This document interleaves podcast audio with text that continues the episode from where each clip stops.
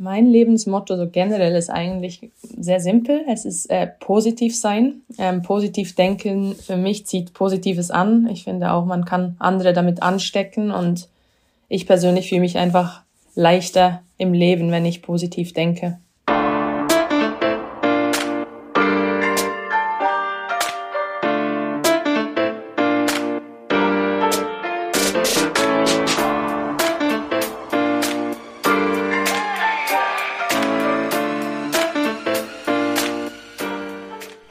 Hallo liebes Team, ich hoffe es geht euch gut und ich hoffe ihr seid bereit für die vierte und letzte Folge aus unserer September to Remember Reihe gemeinsam mit Sky Sport Women.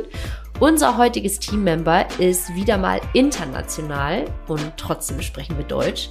Sie ist nämlich Kapitänin der Schweizer Fußballnationalmannschaft und spielt jetzt schon seit fünf Jahren bei Arsenal London in der Women's Super League.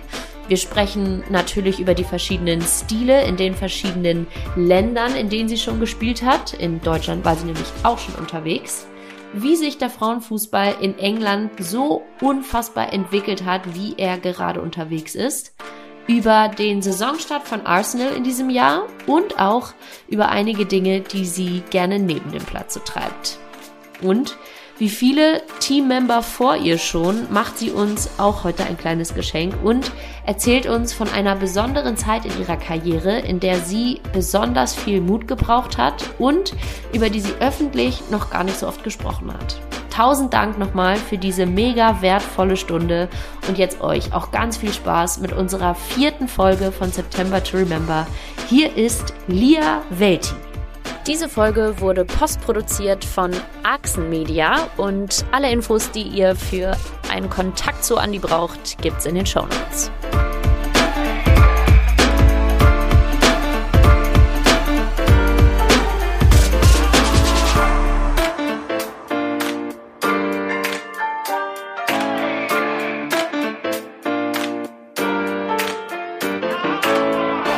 Klingt natürlich sehr einfach, ist aber eine riesengroße Kunst. Ich komme hier gerade, ich mache gerade so eine Golfplatzreife und wenn man ja einfach dreimal völlig blind daneben haut, dann ist das schon ganz schön schwer mit der Positivität.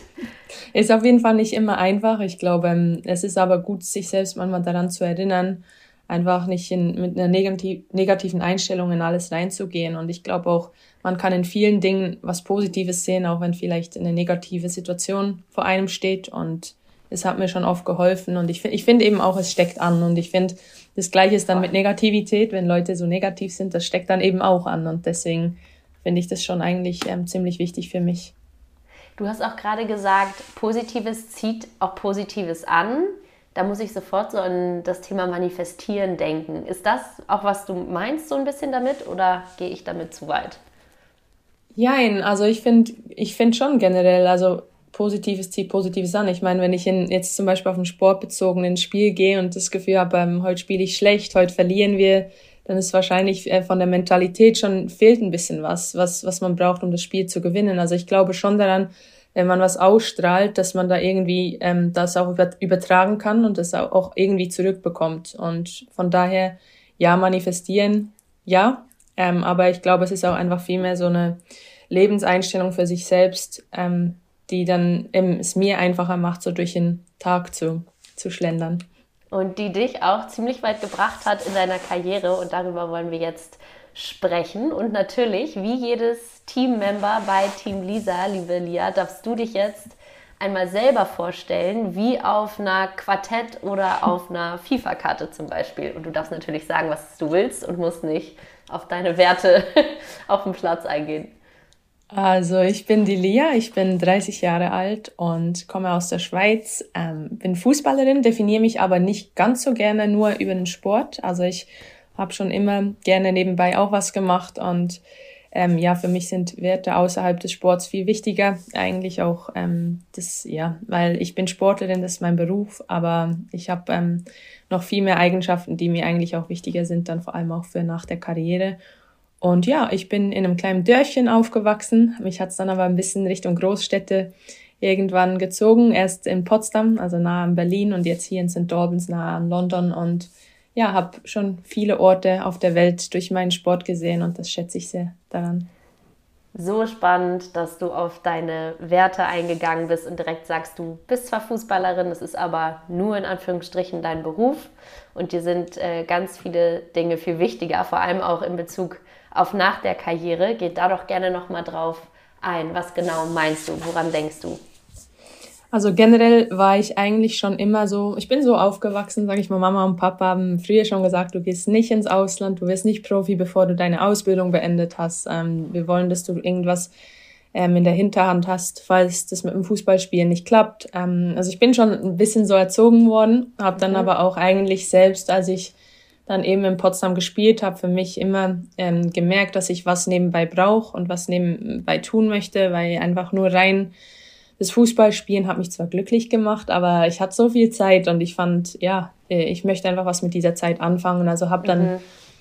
immer ein bisschen was gemacht und ich glaube, das ist auch so wichtig für mich, diese Unabhängigkeit ähm, zu haben, aktuell, aber auch dann für später, dass ich nicht mit 34 oder 35, wenn ich meine Karriere beende, ähm, dass ich da dann mit allem erst anfangen muss. Also erst mhm. mit dem Gedanken daran, was mache ich jetzt? Und ich glaube, damit beschäftige ich mich eigentlich schon über die ganzen Jahre, währenddessen ich Profi bin.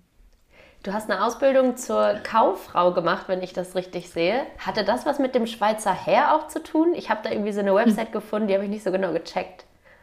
Ja, genau. Also ich habe, ähm, als ich 16 war in der Schweiz, ist das Schulsystem vielleicht ein bisschen anders als in anderen Ländern. Also ich habe mich gegen das Gymnasium entschieden und für eine berufliche Ausbildung. Und damals war mit dem Sport ähm, noch nicht so viel kompensierbar. Also man mhm. konnte eigentlich nur diese Bürokauffrau ähm, mit dem Sport kombinieren. Das war eine Ausbildung, die sich dann statt drei Jahre ähm, über vier Jahre gezogen hat und wir da eben die Möglichkeit hatten, den Sport trotzdem ähm, ja nebenbei noch ja sehr intensiv auszuüben. Und ich habe da bei der Bundesverwaltung ähm, gearbeitet im VBS her, genau. Und ah, doch, ähm, ja, okay. Genau, also das ist richtig. Ich habe da vier Jahre meine Ausbildung gemacht und wirklich eine richtig schöne, aber auch sehr, sehr intensive Zeit. Ich weiß immer gar nicht mehr, wie ich das irgendwie geschafft habe, beim hm. zeitlichen Aufwand, der das war so krass. Ähm, aber gut, wenn man jung ist und wenn man Ziele hat, ich glaube, dann ähm, kriegt man irgendwie vieles hin. Ja, auf jeden Fall.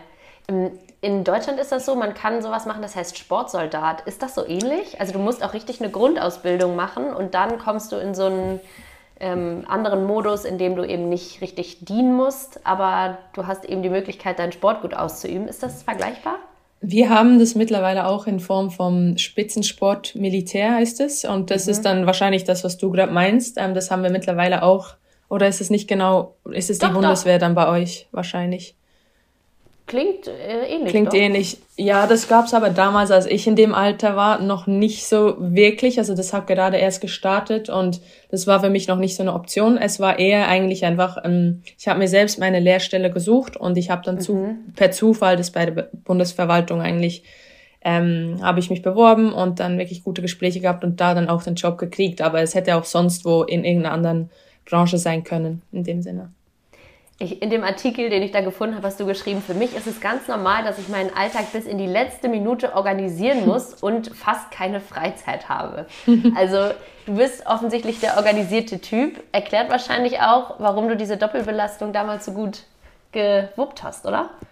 Ja, wie alt war dieses Interview oder wann hast wann war dieser Zeitungsartikel? Also ich 16, ich glaub, 17 ist, war wahrscheinlich. Das muss, da war auch ja. ein Foto von dir, da warst du noch ganz klein. Ja. Ja, ich glaube schon in der Zeit. Also ich bin generell ein Organisationsfreak, würde ich sagen. Klar, jetzt, ich sage wow. jetzt mal, die Belastung ist jetzt sicherlich vielleicht ein bisschen weniger, als die damals mit 16 bis 20 war, wo ich wirklich morgens, glaube ich, um 6 Uhr auf dem Zug bin und dann abends gegen 9 oder 10 zu Hause war. Da musste schon ein bisschen Zeitmanagement mhm. ähm, gemacht werden. Und ich glaube, das hat mich sicherlich dadurch die Zeit auch ganz gut durchgebracht. Aber ich glaube, wie gesagt, da bin ich auch einfach so erzogen worden. Ich glaube, da habe ich auch sehr viel vom Papa, der auch sehr, sehr krass im Organisieren ist. Ähm, aber es hat sich sicherlich ein bisschen gelockert über die Jahre jetzt auch aufgrund dessen, dass sich mein, mein Tagesablauf natürlich eher dem Sport richtet, als jetzt auch ähm, ja, der, der beruflichen Ausbildung nebenbei. Und wenn ich das richtig verstanden habe, hast du auch damals in der Zeit dieser Ausbildung einige spannende fußballerische Angebote abgesagt, weil du wirklich gesagt hast, nö, ich mache jetzt erst meine Ausbildung zu Ende und dann gucke ich weiter, wie es mit dem Fußball laufen kann. Stimmt das? Ja, gut, das, ich muss ehrlich sagen, das waren damals schon eher meine Eltern, die dann auch mhm. wirklich gesagt haben, ähm, es ist keine Option, bevor du die vier Jahre ähm, durch hast und bestanden hast, ähm, zu Spannend. gehen. Muss aber auch dazu sagen, dass damals der Beruf Profifußballerin noch gar nicht so krass in meinem Fokus war, weil mm. ich glaube, in, zu der Zeit hatten wir vielleicht in der Schweiz drei, vier Spielerinnen, die im Ausland gespielt haben. Und viele von denen haben in der Schweiz gearbeitet und sind dann zum Beispiel nach Freiburg gependelt, haben da einfach trainiert. Das, das war teilweise wow. rein finanziell noch gar nicht so wirklich ein Beruf, wenn man das so ja. sagen kann. Und ja. dann hat sich natürlich ziemlich schnell dann angefangen zu entwickeln und ich glaube dann auch zum Ende hin meiner ähm, Ausbildung wurde es schon eher konkreter, weil sich eben in den zwei, drei Jahren auch was getan hat. Aber als ich 16 war, da, das war nicht so ein Thema für mich. Wie spannend. Wie, wie kam denn der Switch? Weil du irgendjemanden gesehen hast, der das wirklich als Beruf machen konnte und dann hast du angefangen, dein, deine Vision zu entwickeln? Oder wie lief das dann ab? Und wie hast du auch deine Eltern überzeugt?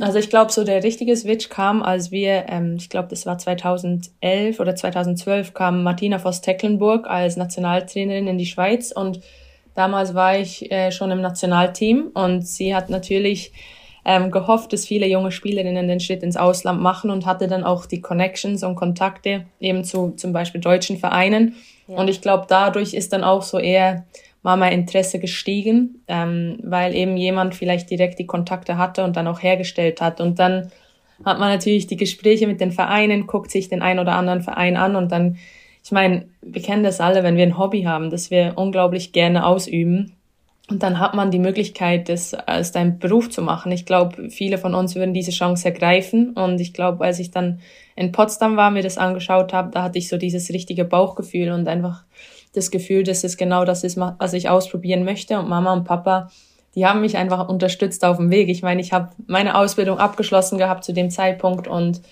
ähm, von daher du hast durfte ich. Part des Deals erfüllt.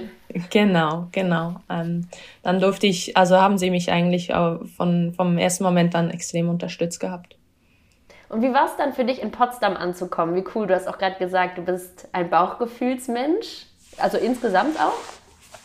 Ich glaube schon. Ich glaube, in vielen wichtigen Entscheidungen kann man sich auf, oder kann ich mich auf mein Bauchgefühl verlassen. Wurde bisher noch nicht so oft enttäuscht von Sehr dem. gut. Ja. Wie war es dann für dich, in Potsdam anzukommen? Andere Kultur, anderer Fußball und dann für dich ja auch ein anderer Druck vielleicht, weil jetzt war es ja nicht mehr dein Hobby, jetzt war es ja dein Beruf. Ähm, ich glaube, der Druck, der hat damals noch nicht so eine Rolle gespielt, weil wenn du als junge Spielerin in einen Top-Verein gehst, die Top Potsdam war damals in der Champions League, die haben die Meisterschaft ähm, viele Jahre zuvor gewonnen. Ja. Ähm, ich hatte keinen Druck. Ich äh, habe mir auch keinen Druck gemacht, weil ich keine Erwartungen hatte. Ich hatte eigentlich mm. nur, ähm, ja, ich wollte einfach nur ausprobieren, wie es sein kann, wenn ich mich 100% aufs Fußballspielen konzentrieren kann. Und glaube, Potsdam war damals oder ist auch immer noch einfach unglaublich ähm, ein toller Verein und eine tolle Stadt, um sich als junge Spielerin schnell wohlzufühlen. Ähm, wir hatten auch ein sehr einfaches Team. Ich sage mal, wenn es um Sozialisieren ging, also die waren ah, sich schön. gewohnt, immer wieder neue Spielerinnen zu haben. Wir haben alle sehr nah aneinander gewohnt. Ich kann mich wirklich an kaum eine Zeit erinnern, wo ich wirklich mal Schwierigkeiten mental hatte mit dem Umzug, mit dem Neustart, mit, mit dem Druck, mit irgendwas. Das Einzige war halt wirklich die, die, die körperliche Umstellung von vielleicht sechs, sieben Trainings in der Woche auf, ja, damals mit Bernd Stöder waren es vielleicht zehn bis 15 Trainings die Woche und dann das so körperlich mitzunehmen, das war sicherlich am Anfang ganz schön schwer. Wow, krass. Ja, stell ich mir vor. Wie bist du damit umgegangen?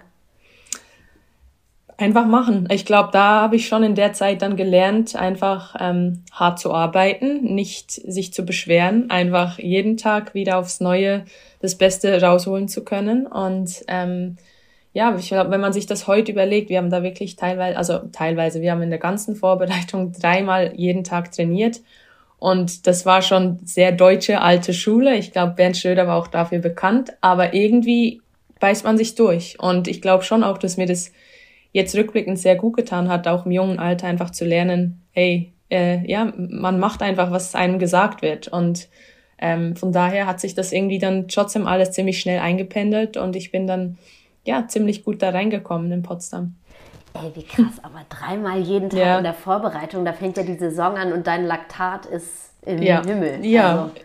Ja, es ist, es ist witzig, wenn wir heute drüber reden. Ich glaube, das würde keine Spielerin oder kein Spieler mehr mitmachen. Ich ja. weiß nicht, wie es mit jungen Spielerinnen ist, aber ich glaube, selbst die Vereine, die haben mittlerweile, die trainieren nicht mehr so. Das war einfach früher war mehr ist mehr und äh, sicherlich eben hat es auch mit unserem damaligen Trainer zu tun gehabt. Aber wir haben, wir hatten wirklich einen Teamgeist. Ich weiß nicht, ob man, ob in irgendein anderes Team den gehabt hat, weil wir eben wow. als Team so viel durchgemacht haben in der Hinsicht und auch nicht, wir haben nie gegen den, gegen den Trainer gearbeitet, im mhm. Gegenteil, aber du, du schweißt dann, du schweißt so zusammen, ähm, wenn es so hart ist und wenn du so viel durchmachen musst. Und ich glaube schon, dass wir auch deswegen damals so ein gutes Team hatten und so erfolgreich waren.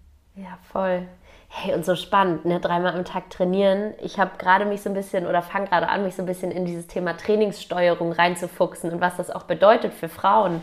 Ne? Wie kann man Daten tracken für Frauen? Das ist ja ganz anders als für Männer. Inwiefern nimmt man da Faktoren rein wie Menstruation, andere Schuhe, vielleicht sogar andere mhm. Bälle, mhm. einfach weil die Körper halt kleiner sind als die von den Männern.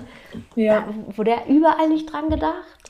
Nein, aber ich glaube schon auch, dass die, ich meine, wir kennen das alle, in den letzten 10, 15 Jahren hat sich ja. so viel getan. Ähm, ich glaube damals eben, es war neu, dass Frauenfußball ein Beruf wurde, dass man als, als Spielerin auch wirklich Geld verdienen kann. Und dann, wir hatten weder Pulsgurte noch hatten wir GPS, wir hatten weder irgendwelche Daten über Menstruation, da gar nichts. Da wurde einfach nur trainiert. Ähm, da wurde, ich glaube, ich kann mich auch kaum erinnern, dass wir irgendwie groß behandelt wurden. Also wir hatten schon einen Physiotherapeuten da, aber halt einen für, ja, was waren wir? 25 Spielerinnen. Ja.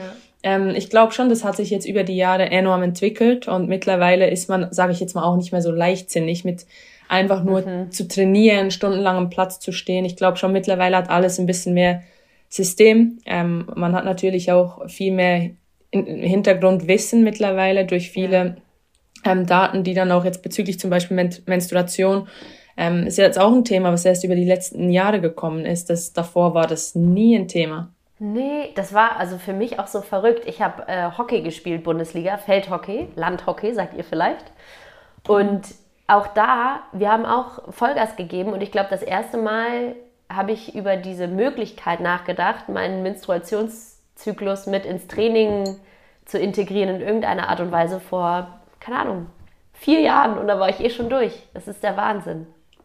Ja, es ist, es ist auch sehr, sehr unterschiedlich, wie es jetzt gehandhabt wird. Also ich, ich kenne viele Vereine, die haben da noch, noch gar nichts äh, drüber gewusst, gemacht, getan.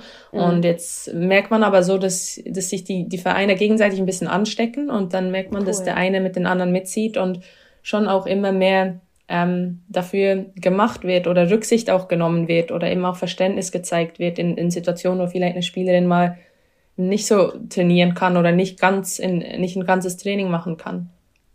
Du bist seit 2018 dann bei Arsenal gewesen oder hast äh, angefangen bei Arsenal zu spielen. Ich habe natürlich auch noch mal ein bisschen eure Website und so mir angeschaut. Es sah und sieht schon richtig krass professionell aus. Ihr in euren geilen Kits. Ihr habt jetzt eine Doku, die auch richtig, richtig nice aufgenommen und aufgezeichnet wurde. Wie sieht eure Trainingssteuerung heute aus? Wir sind gerade bei dem Thema noch. Habt ihr menstruationsbasiertes Training? Gibt es bei euch GPS-Trackings? Wie sieht das bei Arsenal aus? Also ja, erstmal bei uns ist eigentlich sehr vieles sehr, sehr professionell aufgestellt mittlerweile. Mhm. Ähm, hat sich aber auch in den fünf Jahren, wo ich jetzt hier war, extrem schnell verbessert und verändert. Wow. Also ähm, ich glaube, GPS-Tracking ähm, hatten wir vom ersten Tag an, als ich hier war. Ähm, mhm. ich, wir hatten auch eigentlich ähm, die Staff-Members, die genau dafür verantwortlich sind. Also das sind dann unsere Athletiktrainer. Ähm, damals, als ich gekommen bin, war das ein Athletiktrainer, mittlerweile sind es drei. Ja. Ähm, und klar, eben, es hat sich alles extrem entwickelt. Wir sind schon also in der Trainingssteuerung so weit, dass die Athletiktrainer außen mit dem iPad, iPad stehen und dann den Trainer auch mal sagen, jetzt ist genug, die Mädels sind genug gelaufen, wir müssen jetzt abbrechen und dann ist das Training vorbei. Also das wäre früher wow. nie passiert, aber das ist wirklich so, ähm, so geplant, dass man genau Anfangswoche weiß, ähm, wie viel Kilometer und wie viel Highspeed und wie viel äh, Sprints man an welchem Tag ungefähr ähm, machen sollte. Natürlich noch ein bisschen individuell, je nach Spielertyp. Ähm, aber dann ist dann schon so, dass man das eigentlich nicht überschreitet. Also dass man eigentlich dann, wenn heute vier Kilometer geplant sind fürs Training, dass dann nach 4,2 Kilometer wirklich Schluss ist. Also dass dann, dann nicht fünf oder sechs Kilometer gelaufen werden sollen. Genau, also schon, schon echt krass gesteuert. Ja. Kann man jetzt positiv oder negativ sehen, weil an manchen Tagen fühlst du dich auch einfach so gut. Du denkst dir dann, hey, ich hätte noch ah. ein bisschen mehr machen können oder wir hätten noch ein bisschen mehr machen können. Aber ähm, andererseits weißt du auch, es, es ist alles durchdacht und es soll ja alles so optimal gesteuert sein, dass wir am Wochenende Bestleistung abrufen können. Voll. Genau. Wie groß war denn der Unterschied, der Schritt von Turbine, von einfach mehr ist mehr zu, wir fangen, also du hast auch gesagt, bei Arsenal wurde sich auch viel entwickelt und hat sich viel verändert. Aber trotzdem, da habt ihr angefangen mit Pulsgurt direkt oder GPS. Ja, ich glaube, man muss auch sagen, in den fünf Jahren, als ich in Potsdam war, hat sich auch sehr viel geändert. Also es war nicht alles so mhm. wie in meinem ersten Jahr. Ähm, wir hatten dann auch einen Trainerwechsel, dann waren nicht mehr drei Trainings pro Tag. Also rein von der Umstellung, man kann es eigentlich nicht vergleichen, weil Arsenal ist ein, ein Club, der ist an einen Männerverein gebunden. Also wir ja. haben einen Männerverein im Hintergrund. Bei Turbine hatte, es war ein reiner Frauenfußballverein. Mhm. Ähm, in England ist der Fußball eh, also hat einen Stellenwert wie wahrscheinlich nichts anderes im Lande. Ähm, wir, als ich hier am Trainingsgelände angekommen bin, da sind 16 Plätze aneinandergereiht. Äh, in Potsdam hatten wir zwei Plätze, den teilten wir mit den Leichtathleten. Also das war, das kann man nicht vergleichen. Das darf man auch nicht vergleichen. Das wäre auch irgendwie nicht fair. Ähm, rein von der Struktur her hat man schon gemerkt, dass es einfach bei Arsenal ganz anders aufgebaut wurde. Mhm. Ähm, sicherlich Turbine war in den Jahren, bevor ich bei Arsenal war, sicherlich Schritte voraus, weil auch in der deutschen Liga sehr vieles schon früher, sage ich mal, besser gelaufen ist als vielleicht in anderen Ligen. Aber England hat dann irgendwann einfach den Schalter umgelegt und in wirklich Schnellzugtempo vorwärts gemacht. Also ich sage jetzt England, weil ich das Gefühl habe, es sind schon echt viele Vereine, die da mitgezogen sind.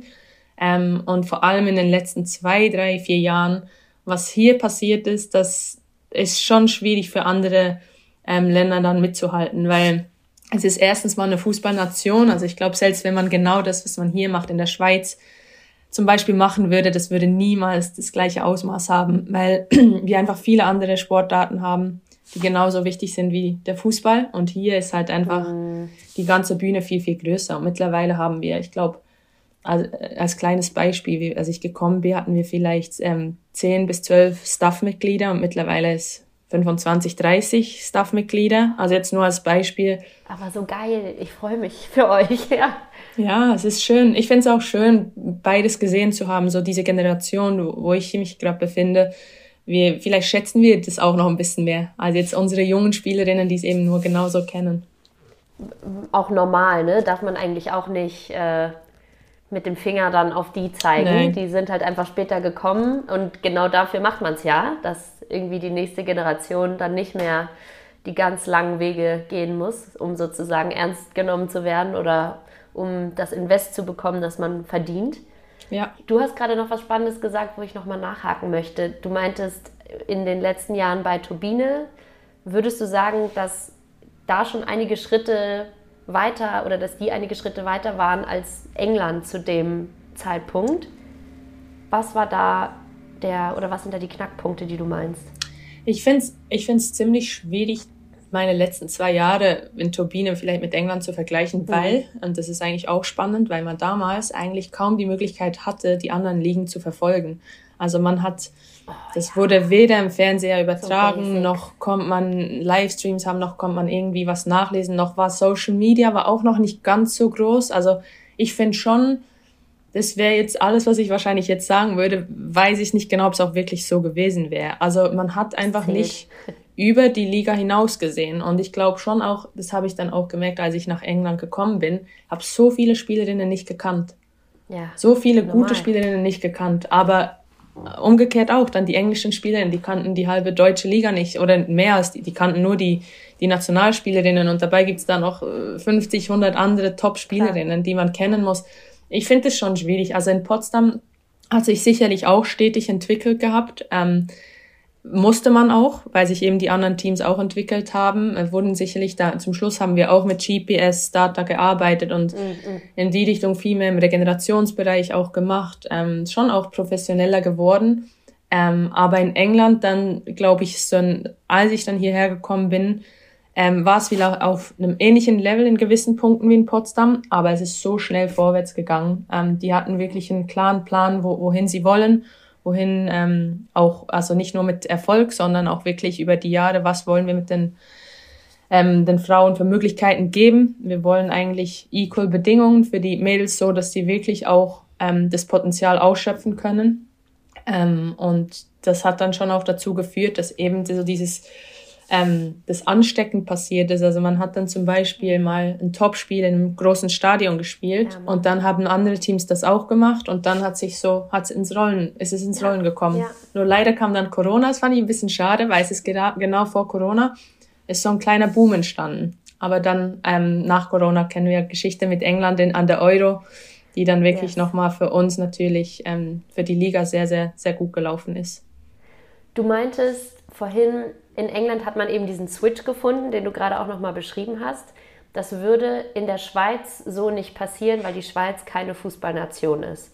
Ich würde jetzt aus meiner deutschen Sicht sagen, dass Deutschland echt schon auch eine Fußballnation ist. Und trotzdem habe ich das Gefühl, dass hier nicht dieser Switch gleichermaßen umgelegt oder gefunden wird. Ich weiß nicht, woran es liegt, wie in England. Würdest du das auch so sagen? Würdest du schon den englischen Fußball in, im Frauenbereich heute höher einschätzen als die Entwicklung im deutschen Fußball? Ja, ich glaube schon. Ähm, ich glaube trotzdem, dass in England der Fußball nochmal einen krass höheren Stellenwert hat. Weil wenn man so, ich weiß noch, wenn, als ich hier angekommen bin, wenn man so durch die Stadt geht oder irgendwo, da ist fast jede Person ein Fan von irgendeinem Fußballverein. Und mhm. zwar seit die klein sind. Du, das ist dann wirklich sowas, da, damit wächst du auf. Und ich glaube schon, Deutschland ist auch eine Fußballnation, aber vielleicht nicht ganz im gleichen Ausmaß. Ähm, aber ich finde ja, dass in Deutschland sicherlich dafür, dass Deutschland sehr lange das Maß aller Dinge war in Europa, war. sehr ja. war, ja, ähm, dass ich finde, dass da der Zug in England im Moment einfach sehr, sehr schnell rollt, so dass ja, ich das Gefühl habe, in Deutschland ziehen zu wenig Vereine mit. Und ich weiß nicht, wie es im Verband aussieht, aber in Deutschland würde ich mal sagen, mit, mit Bayern und Wolfsburg sicherlich an der Spitze, dann mit Frankfurt kurz dahinter, dann hast du noch so Teams wie Hoffenheim und jetzt auch mittlerweile Freiburg, die ein bisschen anfangen zu investieren. Ähm, es kommt, finde ich, es kommt, aber in England ist es einfach in so kurzer Zeit jetzt so schnell ich sag immer explodiert, weil es wirklich explodiert ist. Also wir spielen hier, wir hatten unser Eröffnungsspiel vor zwei Wochen vor 55.000 Zuschauern und das ist nicht mehr einfach nur ein spezieller Event. Also es ist mittlerweile sogar, wenn man in den großen Stadien ist, fast normal, dass so viele Leute kommen. Und das war vor vier Jahren nicht so. Klar, hat auch mit dem Erfolg zu tun von äh, der Mädels, die natürlich da bei der EM ja. richtig viel geleistet haben und sicherlich äh, vielleicht auch damit zu tun hat, dass, wie gesagt, in England Fußball löst so viel aus in England und ich glaube, egal ob Männer oder Frauen, die haben seit, die Männer haben seit, ich weiß nicht wie vielen Jahren nichts mehr gewonnen. Ähm, ja. Und jetzt waren die Mädels diese Game Changer und mhm. alle vergöttern die. They und die wollen. Home, ja. Genau, ja. Und wenn du das so erzählst, denke ich so, es, es müsste doch aber möglich sein, das zum Beispiel in Deutschland zu replizieren. Weil du hast gerade auch gesagt, hier wurde einfach gesagt, wir wollen Equality, wir wollen Equal Payment und so weiter. Und so startet ja dieser Zug und das muss ja vom Verband gesteuert werden. Also ich muss Warum kurz da einstehen, Equal Payment haben wir nicht. Es geht Ach, nicht ums Payment. Payment. Nee, nein. nein. Muss man immer aufpassen, wie man es ausdrückt, weil wenn man über ähm, Gleichberechtigung redet, dann da geht es eigentlich viel mehr um du die Struktur, um die Struktur, nein, nein. Platzbedingungen. Es geht darum, dass wir die gleichen Trainingsmöglichkeiten haben. Genau, dass wir auch sage ich jetzt mal, wir frühstücken äh, im Trainingsgelände, wir haben Videoanalysten, wir haben Mittagessen am Gelände, wir haben genug Physios um das ganze ja. Team. Ja, das, ja. Darum geht es ein bisschen mehr, bei, e, wenn ich über Equal rede. Ähm, ja, man hat das Gefühl, das müsste in Deutschland eigentlich auch klappen. Ich glaube schon, dass, dass Bayern und Wolfsburg da gute Vorbilder sind in der Hinsicht, was sie, was die Gleichberechtigung betrifft mhm. bezüglich ähm, den Strukturen. Ähm, ich glaube einfach, dass zu wenig Teams nachziehen. Und ob das jetzt an den einzelnen Vereinen liegt oder ob es am Verband ist, liegt, das ist für mich schwierig zu sagen. Kenne ich auch die Hintergründe nicht. Ja. Aber ähm, es ist schon so, dass ich glaube, dass die englische Liga aktuell einfach am attraktivsten ist für Spielerinnen, weil man eben auch weiß, man kann nicht nur in ein oder zwei Vereine, man kann auch wirklich eigentlich in sechs, sieben Top-Vereine gehen, ja, wo man wirklich Top-Bedingungen hat. Und das ist für uns eben nicht selbstverständlich und deswegen schon auch was sehr Besonderes. Und das zieht dann irgendwie die guten Spielerinnen oder die, die besten ausländischen Spielerinnen ja, vielleicht natürlich. auch eher nach England, anstatt nach Deutschland aktuell. Normal, ja. Ja, spannend. Aber man muss auch sagen, sie investieren unheimlich viel ins Marketing. Also wenn es darum geht, eben jetzt zum Beispiel das erste Saisonspiel. Das Ziel ist ganz klar, wir wollen ein ausverkauftes Stadion. Und so viel investieren sie dann eben auch ins Marketing, dass das Ziel so, ja, so nah wie möglich erreicht wird. Und ich weiß nicht, inwiefern da in Deutschland oder in den deutschen Vereinen ähm, da gleich gearbeitet wird.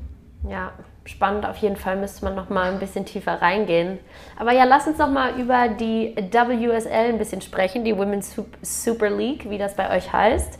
Am 1.10., jetzt vor knapp zwei Wochen, war Saisonauftakt oder am Wochenende des 1.10. Ich will jetzt hier keine falschen Daten sagen.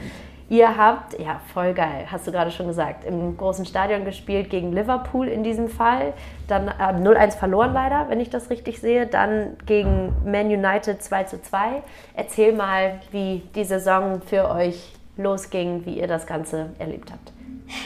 Ja, wir hatten natürlich ein bisschen schwierigen Saisonstart. Wir sind ja vor einem Monat schon aus der Champions League rausgeflogen in der Quali, mhm. was für uns eigentlich mhm. eine sehr, sehr große Enttäuschung ist, weil wir schon das Team auch so aufgestockt haben, dass wir eigentlich, finde ich, schon die Qualität hätten, mindestens im Halbfinale der Champions League ähm, ein, ja. ja. zu kommen. Also von daher war das schon ein Rückschlag. Ähm, jetzt auch mit dem Saisonstart gegen Liverpool sicherlich ein Highlight einerseits äh, eben in so einem großen Stadion vor den eigenen Fans spielen zu können und dann aber eine große Enttäuschung, ähm, nicht gewinnen zu können, zumal man wirklich dieses Spiel hätte gewinnen müssen. Mhm. Ähm, aber es zeigt eben, wie wie schwierig diese Liga geworden ist. Also es zeigt wirklich so, dass es mittlerweile eigentlich kein Team mehr gibt, wo man einfach ins Spiel gehen kann und sagt, die schlägt man einfach so. Und wir sind dann auch die Woche darauf nach Manchester United, ähm, die erst seit drei oder vier Jahren in der Liga sind und mittlerweile auch eben das Paradebeispiel für den englischen Frauenfußball sind, viel investiert haben und mittlerweile zu den Top-Teams ähm, nicht nur in England, sondern auch in Europa gehören. Und da ist es dann schon echt schwer,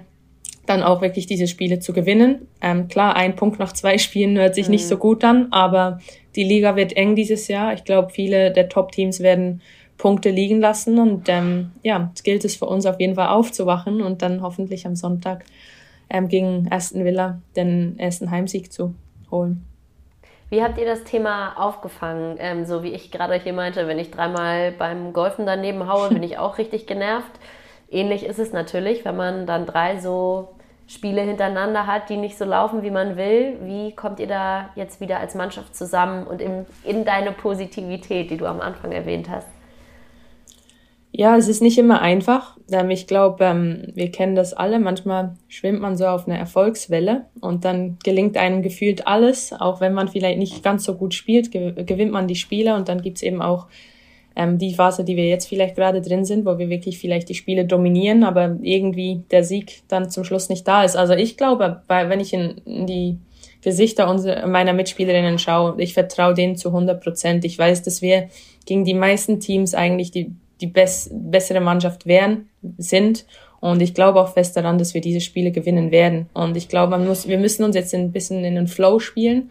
Ähm, mhm. jetzt muss man dieses erste Tor einfach rein von uns und nicht, dass wir erst im, im Rückstand hinterherlaufen müssen. Und dann glaube ich schon auch, dass wir wirklich die, die, die Qualität, das Talent dafür haben, dass wir wirklich auch hier in der englischen Liga dieses Jahr ganz, ganz viel ähm, bewegen können und auch am Schluss eigentlich ähm, ja die Möglichkeit haben sollten, um die, die Titel zu spielen, weil dafür haben wir viel zu viel Qualität im Team, um, das, um diesen Anspruch nicht zu haben. Ähm, und ich glaube auch fest daran, dass dass wir, dass wir uns da in den Flow äh, spielen werden.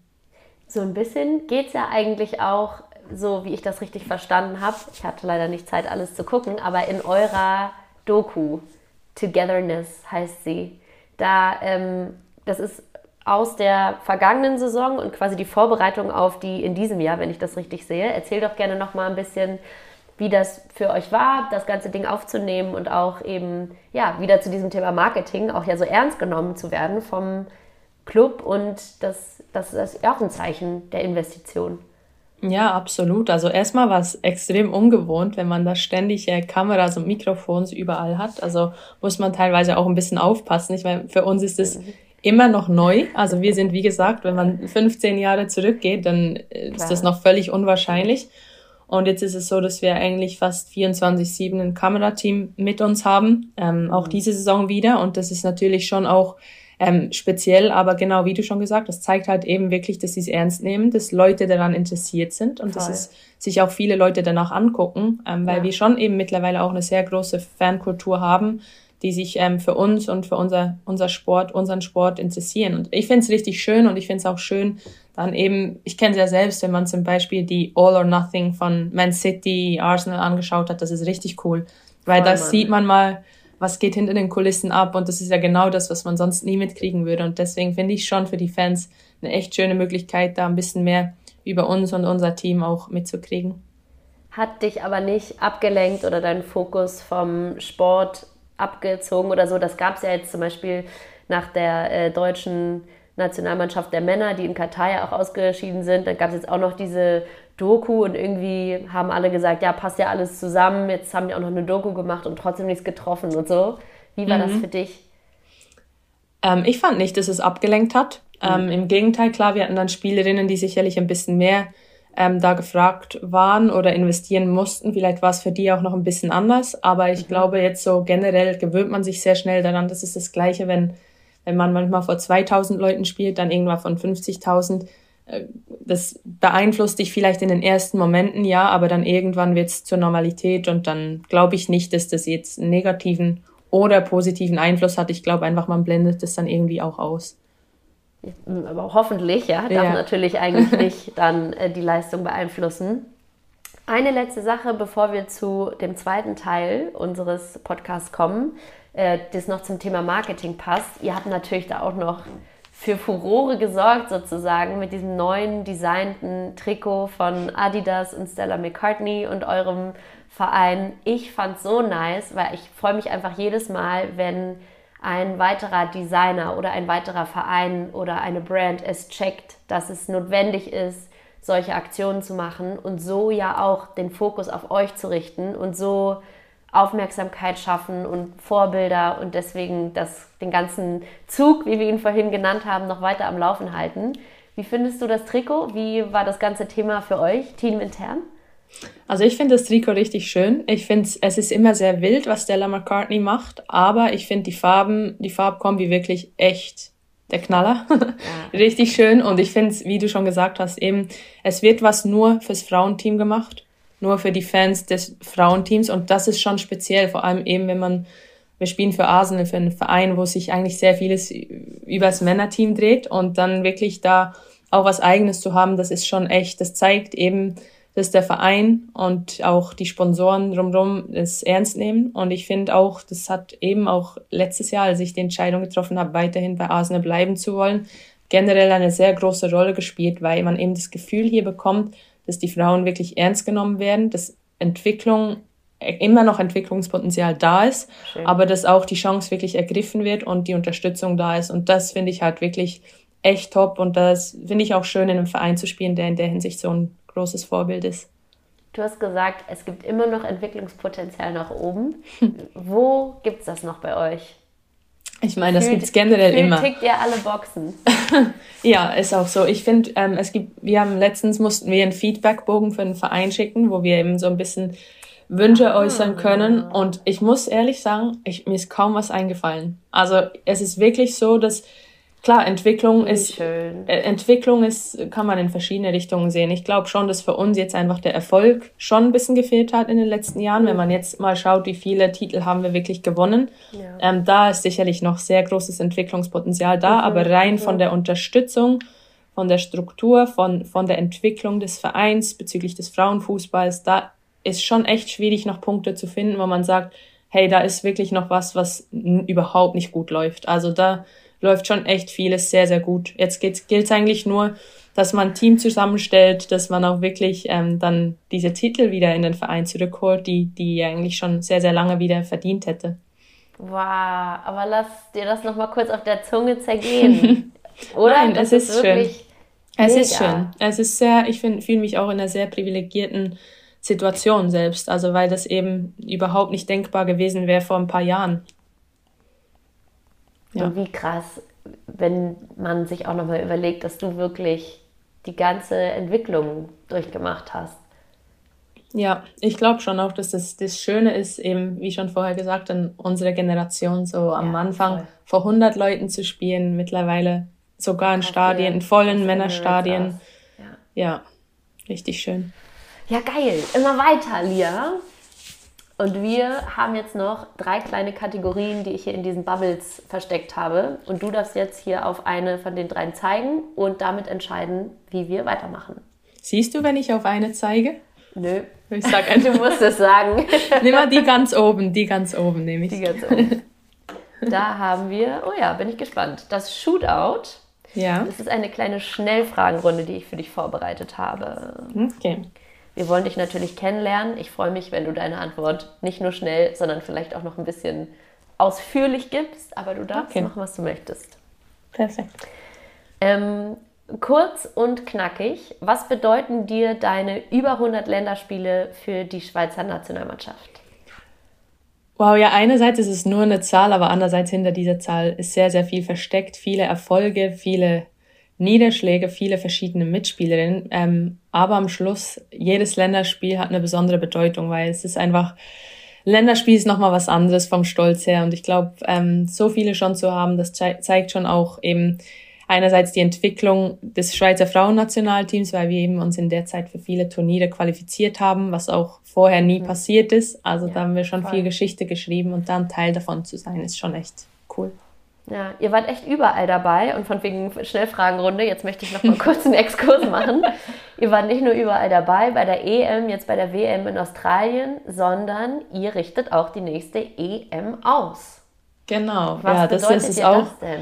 Ja, das ist auch das ist genau das gleiche wie davor. Das ist so, das war undenkbar. Ich, es war eigentlich undenkbar bis vor zwei, drei Jahren für mich. Ich hätte mir niemals erträumt, ein Turnier in, im eigenen Land spielen zu können, austragen zu dürfen und dass sich überhaupt der Verband dazu bereit erklärt hat, ähm, sich da zu bewerben. Das hat schon eigentlich auch ein positives Zeichen für uns auch gesetzt, weil wir damit nicht gerechnet haben und aber andererseits vom Verein, äh, vom Verband her ein klares Zeichen gegenüber dem Frauenfußball auch gezeigt wurde. Und das finde ich schon eben auch schön, eben wenn man weiß, in der Schweiz es hängt vielleicht vieles noch ein bisschen zurück und geht ein bisschen langsamer und die Entwicklung ist vielleicht noch nicht ganz da, wo man sie gerne haben möchte. Trotzdem mhm. wird aber versucht und investiert und das finde ich schon echt ähm, extrem schön.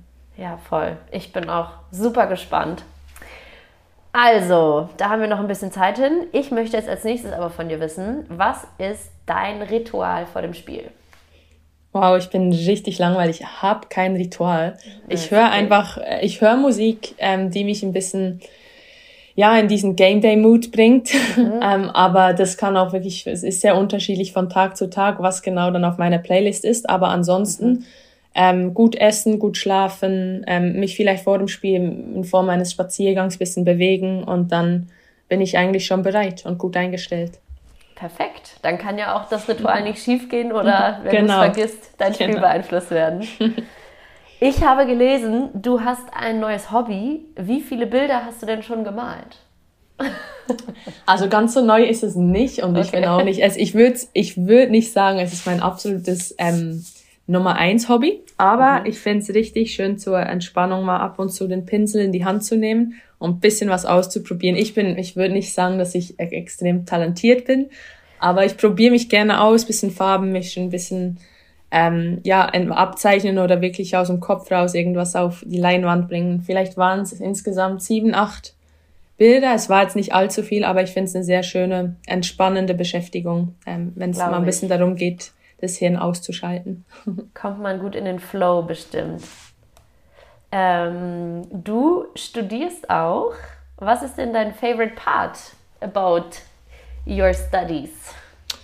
Ich glaube, das Beste daran ist, dass ich wirklich vom Fußballspielen, vom Fußballgedanke wegkomme. Also man, mhm. man wirklich mich ein paar Stunden die Woche auf was ganz anderes fokussieren kann, äh, mit anderen Leuten auch zu tun habe, äh, nicht immer nur in dieser Fußballbubble bin ähm, ja. Das ist, das war mir schon immer wichtig und das ist auch eigentlich der Hauptgrund, warum ich wieder, ähm, ja, wieder ein bisschen was nebenbei mache. Machst du es auch, um dann wirklich äh, berufsmäßig irgendwo reinzugehen oder wirklich einfach, um deinen Kopf nochmal auf eine andere Art und Weise zu benutzen? Nein, nein, auf jeden Fall schon auch. Ich habe jetzt schon auch natürlich das Ziel, dass ich dann irgendwann was mit diesem, mit diesem ähm, Bachelor machen kann. Das ist klar. Ähm, aber es gab früher sicherlich nicht die Möglichkeit, ähm, ja, so Fernfachhochschulen oder Universitäten zu besuchen auf Distanz. Mhm. Hat sich auch ein bisschen durch Corona dann ähm, ergeben, dass es eigentlich ja. mehrere Online-Möglichkeiten gab. Und als die dann gekommen ist, habe ich ähm, gewusst gehabt, ich, ich könnte mich mal in diese berufliche Richtung bewegen und dann möchte ich auch wirklich jetzt schon was im, im Sack haben, wenn ich dann wirklich vorbei äh, oder durch bin mit meiner Karriere und klar, es, ich, ich bin ich bin glücklich darüber, dass ich mich bisschen beschäftigen kann mit was anderem, aber gleichzeitig auch, dass ich ein ähm, bisschen was für meine Zukunft schon abarbeiten kann. Abarbeiten. Oder vorbereiten, vorbereiten ist vielleicht besser. abarbeiten. Manchmal hört sich das abarbeiten an, weil ich das Gefühl habe, was ich habe, habe ich und dann muss ich ja, dann später, ja, später nicht mehr machen. Gell? Aber Boah. nein, ist eher ja, vorbereiten. Ja, ja, voll. Kam schon richtig rüber. Mm, wenn du keine Fußballerin geworden wärst, wärst du heute?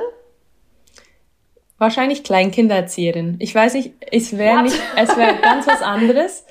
Ähm, aber damals, ich weiß noch, als ich so in der Phase war, was möchte ich beruflich machen, möchte ja. ich ins Ausland oder nicht mit dem, fürs Fußballspielen, da wollte ich eigentlich auch gerne Kleinkindererzieherin machen. Also ich glaube, wenn ich nicht ins Ausland gegangen wäre, hätte ich wahrscheinlich diese Ausbildung noch gemacht und hätte mit Kindern gearbeitet. Die Frage ist, für wie lange. Ja, ja, gut.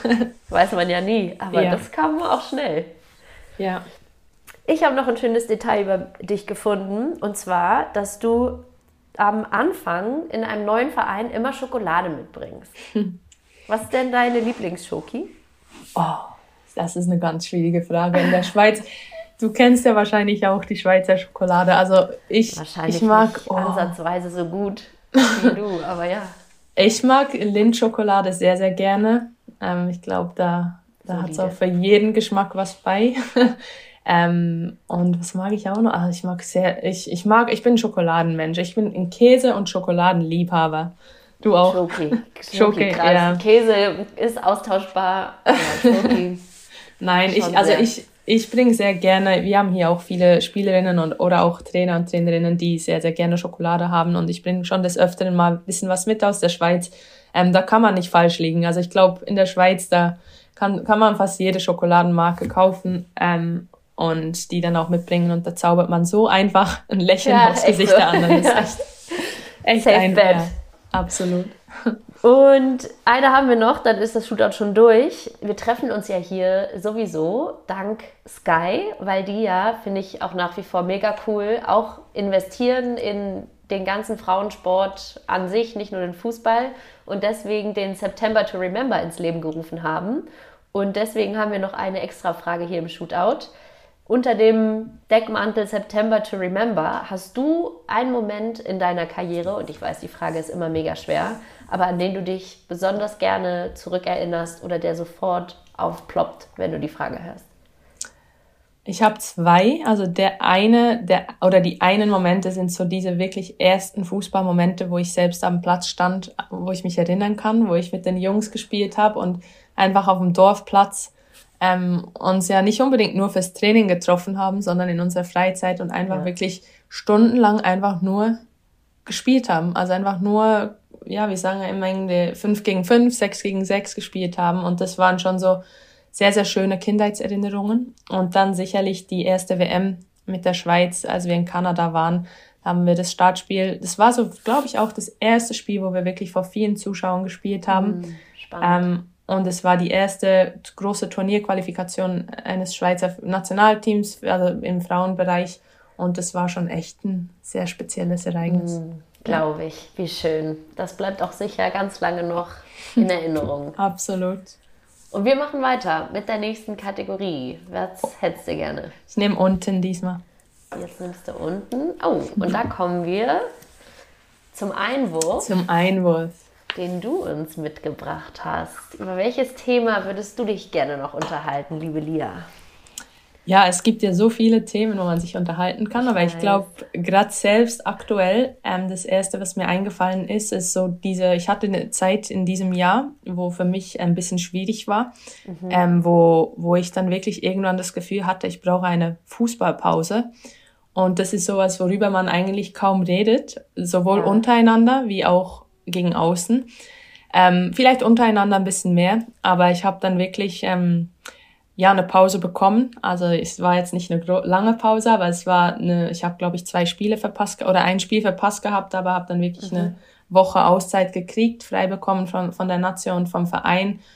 Ähm, aber so über diese Thematik wird so wenig geredet, mhm. ähm, generell, dass äh, einem manchmal auch einfach den, wirklich ähm, die Decke auf den Kopf fällt und man irgendwie dann kaum fliehen kann, weil man eben einerseits in der Öffentlichkeit steht, äh, man auch nicht immer weiß nicht, wie viele Fragen beantworten möchte, andererseits nicht ein Team alleine dastehen lassen möchte. Man fühlt sich ja dann, man lässt das Team in Stich, obwohl man in, vielleicht sich selbst in dem Moment als, äh, an erste Stelle stellt.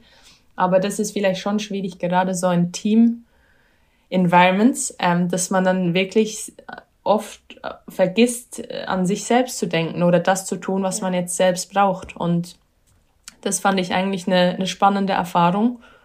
Nicht angenehm, muss ich sagen, selbst darin zu stecken, weil man es auch lange verdrängt oder ich habe es lange verdrängt gehabt. Mhm. Aber als ich mich dann geöffnet habe gegenüber den äh, wichtigen Personen, die mir auch helfen konnten, da habe ich schon auch eine echt große Unterstützung und auch viel Verständnis verspürt. Auch da eben gemerkt gehabt, dass ich im richtigen Umfeld bin und auch gut unterstützt bin, auch wenn mal sowas ansteht zum Beispiel. Mm, ich, wir haben das vorher jetzt nicht so gescriptet, deswegen sag einfach ganz offen, wenn du nicht weiter drüber reden möchtest. Ja. Ich fände es ganz spannend herauszufinden, ähm, wie, was sozusagen bei dir der Knackpunkt war. Warum ist dir dein Hobby, das du zum Beruf machen konntest, das du so liebst, irgendwann zu viel geworden? Woher kam der Wunsch nach Auszeit? Ich glaube, bei mir war es jetzt gar nicht nur so, dass das Fußballspielen zu viel wurde. Mir, ich hatte in, meinem, in meiner privaten Situation ein bisschen mit gewissen Dingen zu kämpfen.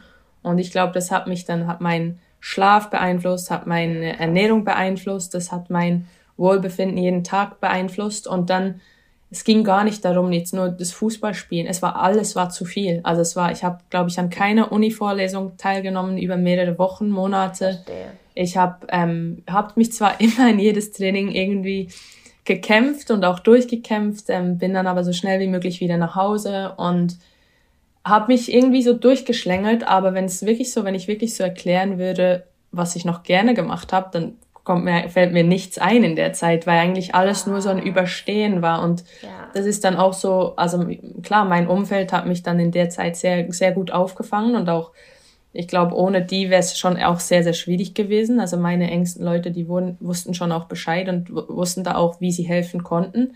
Aber dann wirklich den Mut zusammenzukriegen und dann wirklich mit dem Trainer, mit dem, mit den Verantwortlichen des Nationalteams zu reden und dann auch ja. wirklich den Mitspielerinnen ja. zu sagen, hey, ich, ich brauche eine Auszeit, das, das, ja, das ist nicht so einfach. Und das, weil es eben nicht viele machen ähm, ja. und weil es, weil es oft stillgeschwiegen wird. Ja. Aber wie schön oder umso schöner, dass, dass dieser Mut belohnt wurde und dass du als ja, mit einer positiven Erfahrung da eigentlich rausgehen kannst.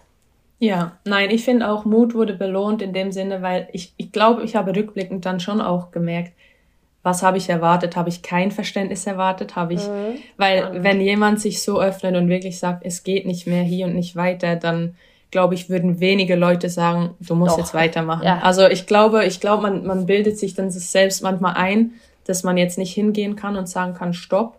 Aber ich glaube, wenn es wirklich so ist, ähm, dann stößt man auf sehr, sehr viel Verständnis und dann erleichtert es einen natürlich selbst auch. Aber ich glaube, eigentlich, wenn ich ehrlich bin, habe ich auch nichts anderes erwartet gehabt, ja. obwohl es sehr schwer war, diesen Schritt zu, zu gehen und was zu sagen. Und klar, eine Woche Auszeit, das ändert jetzt nicht die Welt. Aber es hat trotzdem in dem Moment Wissen geholfen, dass ich wieder Energie tanken konnte und nicht nur irgendwo Energie verschwendet habe. Ja. Und habe mich dann so ein bisschen durch die letzten Wochen der Saison noch durchtragen können. Also von daher, ja, war es auf jeden Fall schön zu sehen, dass da die Unterstützung und das Verständnis wirklich da war. Voll. Was hast du gemacht in der Woche? Bist du weggefahren, hast dein Handy weggeworfen? ja, mein Strandspaziergänge gemacht? ich bin tatsächlich, meine Schwester lebt in Kolumbien und ich ja. habe meine Schwester einfliegen lassen und wir haben uns in Marrakesch getroffen. Geil.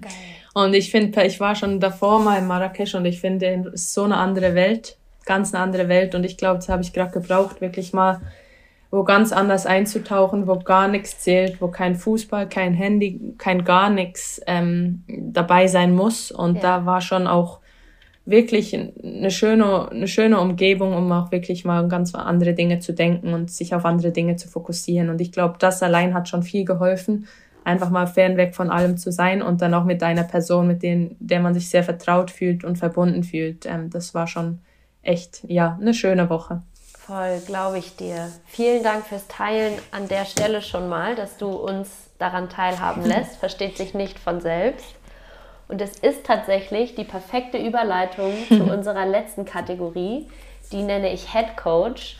Und in dieser Kategorie bitte ich immer meine Team-Members zu teilen mit uns, wer oder was euch oder dich in diesem Fall entweder immer wieder oder aus einem spezifischen Tal herausgeholt hat oder herausholt. Das muss auch kein Mensch sein, das kann auch eine Sache sein, das kann es auch du selber sein. also du meinst jetzt, du meinst jetzt eher in einer schwierigen Situation, wer mir da oder was mir da raushelfen kann in dem yes. Sinne.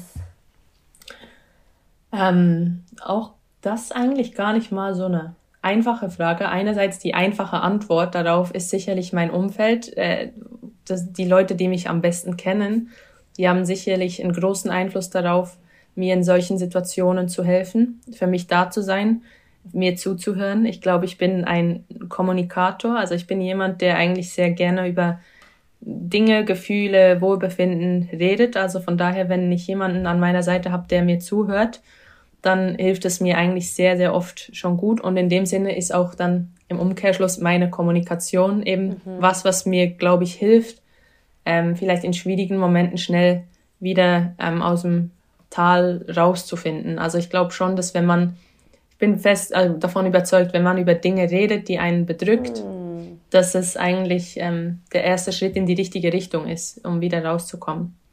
Also ist dein Head Coach eigentlich das Gespräch? Eigentlich schon. Wenn ich jetzt so, habe ich jetzt gerade so ja. aus meiner Erklärung rausgefunden, ja, ich würde schon sagen, Gespräch, Kommunikation, dieses Öffnen, ja. Was vielen halt leider so derbe schwer fällt, ne? Ja, wir sind alle so unterschiedlich. Wirklich, ich, für mich ist es schwer zu verstehen, wenn Menschen sich nicht so gut öffnen können, weil es für mich so einfach ja. erscheint. Aber, aber umgekehrt ist es für viele Leute wahrscheinlich schwer zu verstehen, wie, wie wir uns so gut öffnen können, wenn es mhm. doch so mhm. schwierig ist. Also ja. Bist du deswegen vielleicht auch ein besonders guter Captain für zum hm. Beispiel die Nationalmannschaft? Ja, ich, ich glaube, ja, ich, ich, ich würde gerne mal die, die Trainer, Trainerinnen fragen, die das bestimmt haben, weil ich wurde damals in Potsdam, bin ich glaube ich auch mit 21 oder 22 Kapitänen geworden. Und ich habe es 0,0 verstanden damals. Ich habe gedacht, es gibt doch viele bessere Möglichkeiten als mich da als Kapitänin zu nehmen. Aber ich glaube so, ja, vielleicht der Umgang, wie mein Umgang ist in Gesprächen oder mit anderen Leuten. Ähm, ich bin schon generell immer verantwortungsbewusst auch gewesen. Ähm, vielleicht nicht immer die Person, die sich am lautstärksten äußert, aber schon meistens, wenn ich mich äußere, dann überlegt äußere. Ähm, vielleicht war das so eine Eigenschaft, die dann zu der Zeit den Trainern so das Gefühl gegeben hat, dass ich die richtige Person bin. Ich habe ich hab das Gefühl, bei der Nazio sind es verschiedene ähm, Gründe. Ich glaube, einerseits die Position im, im, Spiel. Wenn du eine zentrale Rolle hast, ist es sicherlich ein bisschen einfacher, Einfluss ja. aufs ganze Team zu haben. Ähm, aber andererseits sicherlich schon auch, ähm, ja, diese Kommunikationsfähigkeit, die ich vielleicht mitbringe, auch zwischen Trainerteam und Spielerinnen dann so ein bisschen das Sprachrohr zu sein. Ähm, ja. Aber finde ich auch schwierig zu Ich bin nicht ein Fan davon, mich da irgendwie meine, meine Stärken oder so herauszuheben, aber ich glaube schon, dass es wahrscheinlich damit zu tun hat, dass ich einfach gerne kommuniziere. Vielleicht kannst du ja dann einfach nochmal sagen, wenn du nicht über deine Stärken sprechen möchtest, was gute Führung für dich noch beinhaltet. Die Kommunikation haben wir ja jetzt schon angesprochen. Ähm, Ich finde, es ist, also jetzt in meiner gute Führung in meiner Position als Kapitänin, würde ich sagen, immer ein offenes Ohr zu haben für alle. Mhm. Ähm, das ist sehr wichtig, dass sich die Leute ja nicht, nicht davor verstecken, mit dir Dinge zu teilen, die eben wichtig sind. Ähm, dass ich eine Vertrauensperson bin, auch das Vertrauen dann nicht, nicht irgendwie missbrauche, ähm, dass ich ein positives Vorbild aber auch bin. Also halt, dass ich mit, ja, mit, dass ich für die jungen Spielerinnen besonders auch einfach jemand bin, an dem sie sich richten können und auch sich da in der Hinsicht mit gutem Vorbild vorangehe und dann natürlich am Platz, dass ich einfach 100% Einsatz, ähm, aber da auch das ist wieder Vorbild sein, also halt einfach 100% Einsatz gebe und ja, dadurch das Team mitreißen kann. Schön. Ja. ja, wir sind sehr gespannt, wo das euch noch hintragen wird und werden euch natürlich in zwei Jahren äh, bei der Heim-EM ganz genau im Auge haben. Liebe Lia, damit sind wir schon am Ende der Folge angekommen. Vielen, vielen Dank für alles, was du mit uns geteilt hast. Es hat mir richtig viel Spaß gemacht. Ja, so eine, eine, Stunde vergeht so schnell, wenn man dann ja, irgendwann mal quatscht. Da hat man das Gefühl, das war wirklich steckt. zehn Minuten. genau.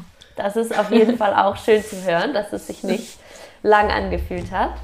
Und bei uns in diesem Team gehört es sich so, dass du die Folge schließt und zwar nochmal mit einem kleinen Pep-Talk, mit einer Motivationsrede an unsere ZuhörerInnen, die hoffentlich Mut macht, an die eigenen Träume zu glauben und sie auch wahr werden zu lassen, egal wie groß und crazy sie sein mögen. Wow, du hast es ja eigentlich schon richtig schön gesagt. Also ich finde, eben ich als Positivdenkerin, ich glaube, das ist was, was ich ähm, den Leuten gerne auf den Weg geben will, ist wirklich mit einer positiven Lebenseinstellung ähm, fühlt sich vieles viel leichter an im Leben und ich glaube dann auch wirklich, wenn man ein Ziel vor Augen hat und wirklich daran glaubt und auch vieles dafür tut, ähm, also alles eigentlich dafür tut, um dieses Ziel zu erreichen, dass man schon auch wirklich eine hohe Erfolgschance hat ähm, und das dass man dann wirklich auch nicht, wenn es mal einen Rückschlag gibt, gleich daran zweifelt, weil Rückschläge gehören dazu. Die haben wir alle, die haben wir alle schon erlebt, die, die werden auch immer wieder kommen, dass man in den Rückschlag, Rückschlagsphasen dann auch einfach wirklich stark bleibt und das Ziel nicht aus den Augen verliert. Wunderschön. Liebe Lia, hm. tausend Dank. Ich drücke euch auch die Daumen natürlich bei Arsenal, dass die Saison jetzt Fahrt aufnimmt, so wie ihr euch das vorstellt. Und Dankeschön. hoffentlich bis ganz bald mal im echten Leben. Ja, das wäre schön. Danke auf jeden Fall für deine Zeit und alles Gute.